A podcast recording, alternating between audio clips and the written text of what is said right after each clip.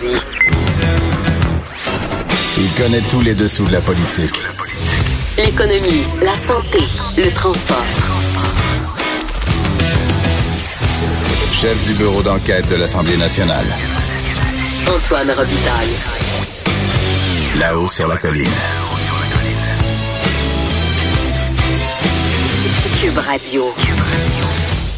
Excellent mardi à tous en direct de notre cher Co- Cochron et je vous dis que c'est un mardi mouvementé à l'Assemblée nationale puisque c'est le début de la session parlementaire. D'ailleurs, à, à 13h15, on aura deux leaders parlementaires, celui du Parti libéral Sébastien Prou et celui du Parti québécois Martin Ouellette euh, avec qui on va discuter des priorités des oppositions pour la session, notamment est-ce qu'il faut demander la démission d'André Lamontagne, ministre de l'Agriculture. Beaucoup de sujets chauds. Ben, Ottawa, par exemple, qui sert une fin de non-recevoir sur le rapport d'impôt unique. Il y a les taxes scolaires. Il y avait une commission parlementaire ce matin qui a commencé sur le projet de loi 3. Et évidemment, le ministre André Lamontagne, euh, qui euh, va sûrement, comment dire, subir euh, le feu des oppositions à 14 heures. On va en discuter avec José Legault à 13 h 30 et c'est mardi, évidemment, on est érotisé parce que euh, on discute de constitution avec nos deux constitutionnalistes à 13h45. Mais d'abord, j'ai les vadrouilleurs ici euh, et euh, une vadrouilleuse notamment qui a le droit à sa chanson de Il y a présentation. de la joie. Bonjour, bonjour les hirondelles. Il y a de la joie. Dans le ciel par-dessus le toit. Ben oui, il y a de la Geneviève Lajoie avec nous, euh, qui est euh, correspondante parlementaire pour le Journal de Québec, Journal de Montréal. Et donc, euh, les juges, euh, ils sont exempts de, signes religieux. Oui, la semaine dernière, on apprenait que le gouvernement Legault avait sondé euh, les ministères visés par son projet de loi sur la laïcité, c'est-à-dire le ministère de l'Éducation, de la Justice, de la Sécurité publique, c'est-à-dire les policiers, savoir combien y a-t-il de policiers, combien y a-t-il de d'enseignants qui portent des signes religieux. Je vous rappelle que à ce moment-là, la présidente de la commission scolaire de Montréal, euh, Catherine Harel-Bourdon, euh, avait dit euh, a dit que c'était impossible de, de parce que c'est impossible de, de donner ce chiffre-là au gouvernement. Premièrement parce qu'elle ne veut pas le donner et parce que c'est impossible de faire un dénombrement. Ce serait euh, ce serait violer la charte des droits et libertés Ben de la oui. personne. Euh, alors euh, aujourd'hui on a poussé les hauts cris. oui, exactement. Alors, je me suis entretenue avec la juge en chef de la Cour du Québec, Lucie Rondeau, qui m'a confié que, euh, en fait, avant même que le gouvernement ne, ne, ne pense à les sonder, le Conseil de la magistrature a informé la ministre euh, de la Justice, Sonia Lebel, C'est ce qu'on appelle être proactif. pas de juge qui porte de signes religieux apparents. Ben oui, ils ont vraiment été proactifs. Ils ont même pas attendu qu'on pose la question. Non, effectivement. Et quand je lui ai demandé pourquoi euh, avoir décidé de, de, de, de- de- justement d'être proactif à ce point et d'avoir informé le gouvernement, est-ce que c'est un avertissement? Euh, la juge Rondeau a, a, a- a- a pris un petit moment de réflexion avant de me répondre euh, pour me Ça dire- ressemble à ça. oui, c'était un moment de réflexion pour me dire que euh, je, vais, je, vais, je vais vous la citer, ça, ça vaut la peine. Euh, quand on veut adopter une loi qui vient limiter un droit fondamental, n'importe quel droit fondamental, il faut que ce soit fait dans le but de corriger un problème urgent. Et elle a précisé euh, donc euh, donc un des critères pour déterminer si on peut le faire dans une société libre et démocratique, c'est l'existence d'un problème réel. Je pense que c'est important que les, les gens sachent s'il y a un problème ou pas. Hmm. Donc, euh, on comprend que euh, la possibilité que les juges euh, soient euh, inclus dans le projet de loi euh, sur euh, les signes religieux, pour l'interdiction des signes religieux, euh, ça pose un problème aux juges. Bien sûr, il y a aussi... Entre les lignes, c'est ce qu'on comprend. C'est que les juges sont indisposés par cette, euh, ce, projet de loi-là éventuel. Et euh, le fait qu'il n'y ait pas de juge qui porte de signes religieux ostentatoires, est-ce que donc, en l'absence de problème, on voit pas pourquoi on légiférerait? Exactement. Et il y a un extrait de, de l'entrevue que tu as faite qui est très intéressant où la juge dit euh, si on porte des, des toges, c'est précisément pour être neutre. Écoutons euh, cet extrait audio de Lucie Rondeau, la juge en chef de la Cour du Québec. Parce que les groupes, c'est une petite communauté. Je connais tous les juges. OK. Ah, c'est facile pour nous, là. On se voit, on, on se voit, on se rencontre dans un corridor quand on est en toge pour qu'on va siéger, là. On le voit, là. C'est, c'est, c'est, c'est, c'est une petite communauté et c'est un, c'est, c'est factuel, là. C'est, c'est, on porte une toge justement pour dépersonnaliser le juge, pour démontrer que c'est pas le juge en tant que personne qui juge, mais que c'est euh, le juge euh, représentant d'une institution judiciaire. Alors, euh, Donc, c'est pas, il n'y a pas eu de, recensement de faits, il n'y a pas eu d'enquête de faits, la question n'a pas été posée au juge. C'est un constat parce que je me promène, je rencontre les juges et je sais. Donc, il y a deux choses dans cet extrait-là. D'une part, elle n'a pas fait d'enquête. Euh, J'imagine que ce serait peut-être violer les droits et libertés, comme euh, l'a dit euh, la présidente de la commission scolaire. D'autre part, elle nous dit on est en toge, c'est pour dépersonnaliser les choses. Or, si un juge porte un signe religieux, est-ce que ça ne les repersonnaliserait pas? En tout cas, c'est les Ben, deux constats que je fais, moi, quand j'écoute En ce moment, la on- juge Rondeau, qui on- donne on pas ne sait beaucoup d'entrevues. C'est- D'ailleurs, c'est intéressant que, oui, effectivement, qu'elle accepte cette- de m'a- de m'accorder une entrevue. Euh, mais on ne sait pas en ce moment si un juge pourrait ou non porter un signe religieux ostensible. On ne sait pas pourquoi.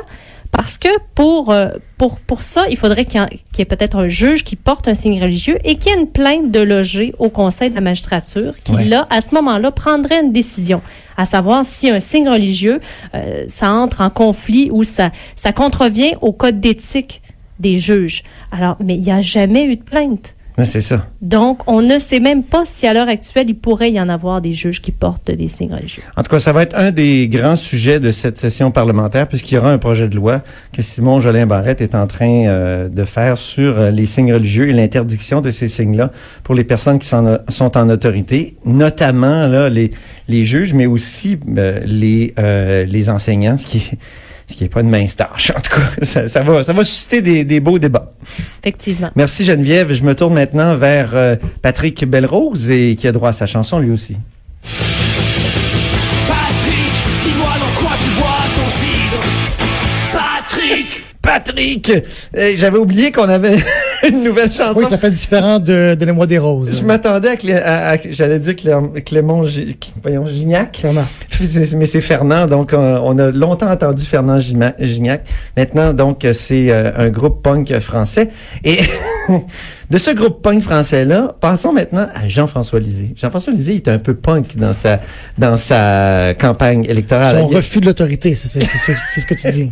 ou d'incarner l'autorité absolue parce que il semble bien que l'ancien chef du Parti québécois, pendant la dernière campagne électorale, n'en faisait qu'à sa tête, n'écoutait personne, il, il ne, ne consultait pas, puis il dirigeait tout de son autobus, euh, j'allais dire punk, mais c'était plutôt euh, grunge ou néo-hippie, en tout cas. Et, et c'est ça, hein? C'est ce que Ah, les- c'est- c'est ce c'est- rapport dit, Patrick. C'est un peu vrai. C'est c'est une partie du constat. En fait, euh, mes collègues de TVA Nouvelles, François Cormier, ont obtenu deux rapports. Un de l'exécutif du parti et un autre écrit par le bras droit de Jean-François Lisée et Mme France Amiot, euh, qui dresse un peu le, constat de la campagne électorale et de ce qui n'a pas fonctionné. C'est peut-être pas toujours une bonne idée de mettre par écrit euh, ces récriminations parce qu'éventuellement ça finit par couler et ça se retrouve dans les mains de journalistes. Mais ce qu'on y apprend, c'est qu'en fait il y avait une garde de pouvoir entre Jean-François Lisée et Alain Lupien, ou en tout cas l'exécutif du parti. Là. M. Lupien n'est pas toujours nommé précisément, mais euh, il est Lui, c'était l'organisateur en chef. directeur général. oui, Directeur général, exactement. pour être plus précis. Et qui, est parti, lui aussi. Oui, oui, qui, qui a quitté la semaine dernière. Ouais. Et on apprend en fait que Jean-François Lisée voulait justement être impliqué dans tous les éléments de la campagne, diriger un petit peu tous les éléments. Monsieur Lupien, ça semblait pas lui euh, lui plaire. En fait, il préférait que le comité de direction prenne les décisions et envoie les décisions à l'autobus du chef pour lui dire ben voici ce qu'il faut faire, voici les annonces. Donc dès le départ, c'était mal parti euh, entre les deux et ça s'est vraiment vraiment corsé au débat des chefs de TVA, le face à face de TVA où Jean-François Lisée a interpellé Manon Massé en disant qui est le vrai chef de Québec solidaire? On se souvient, c'était un des points tournants dans la campagne électorale. Et ça, on le savait, on avait entendu des échos, mais là, c'est écrit noir sur blanc par France Amiot, même qui est le bras je le rappelle, de Jean-François Lisée, donc qui, en théorie, de son côté, a dit, ben oui, Jean-François Lisée a décidé tout seul, sans même en parler à Madame Amiot, d'attaquer comme ça Manon Massé en débat. Et ça a créé une commotion au sein de l'exécutif, au point où Madame Amiot a rencontré par la suite des membres du comité de direction qui étaient frustrés, découragés jusqu'à la fin de la campagne. Il restait environ deux semaines, peut-être un peu moins que, que deux semaines. Donc, démoralisation des troupes. Et on apprend aussi, ou on confirme ce qu'on avait cru déceler, que Véronique, Véronique, que Véronique Yvon, pardon, était vraiment mécontente de cette stratégie-là qui Ah avait oui, été euh, décidée vice, euh, seule par à ce hein. Exactement. Elle n'avait pas été mise au courant. Elle voulait des excuses. Monsieur Lisée a dit pas question de s'excuser. Le mal est fait. allons de l'avant. Monsieur Lisée considérait que c'était la bonne stratégie. hein. Il disait, faut freiner la montée de Québec solidaire. Avec ce que j'ai fait, je l'ai freiné. Maintenant, avalons la pilule et allons de l'avant. Moi, j'étais au face-à-face. Et j'avais euh, texté euh, dans l'entourage de, de Jean-François Lisée, j'avais écrit « Je ne comprends pas ton patron ». Donc, le, le- ce soir-là. Et la réponse? Et la réponse, entre nous, euh, je savais pas qu'il ferait ça. Euh, je sais pas quoi répondre.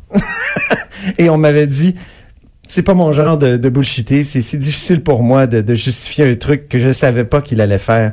Merci de ne pas trahir mon honnêteté. Donc, Mais- à l'époque, j'ai jamais cité cette affaire-là, mais là, maintenant que... Mais justement, mais l'entourage est censé être là pour appuyer le chef Ben après une sortie comme celle-là, puis dire, ben voici pourquoi on a décidé de faire telle attaque, voici pourquoi ça a du sens. Exactement. Et là, l'entourage se retrouvait au dépourvu en disant, ben, pff, je sais pas quoi te répondre. Il je l'ai jamais vu. Il avait venir. pas prévu le coup. Au moins, Un- quand on prévoit... Un hein. dernier point qui est super intéressant, c'est qu'on apprend qu'après cette, euh, cette sortie-là de M. Lisée au face-à-face, ben, vu qu'il n'y avait plus vraiment l'appui de l'exécutif, l'autobus du chef a commencé à mener ou à poursuivre la campagne contre QS en souterrain, et c'est écrit comme ça. Donc, par exemple, euh, toute l'histoire du euh, CELI que QS voudrait contrôler, l'argent, l'épargne dans les CELI, ben ça, France Amiot écrit noir sur blanc. C'est nous qui avons coulé ça à la Fédération des contribuables canadiens. Parce qu'apparemment qu'il y avait un conseiller externe qui était justement sur le comité de direction qui envoyait ça à la fédération. Et euh, donc, c'est ressorti dans le débat public et par après, le PQ a pu s'en servir pour continuer les attaques contre Québec solidaire. Merci beaucoup, Patrick. C'était vraiment la foire euh, au, au Parti québécois. D'ailleurs, le résultat a été très difficile. J'en discute tout à l'heure. D'ailleurs, j'ai- déjà enregistré là, deux entrevues euh, avec euh, des leaders parlementaires qu'on va écouter tout de suite euh, dans le bloc 2 à partir de 13h15. Puis j'ai posé des questions à Martin Ouellette là-dessus, là, des leaders parlementaires du Parti québécois qui était assez mal à l'aise. Je me tourne vers notre compteur euh, qui a droit à sa chanson.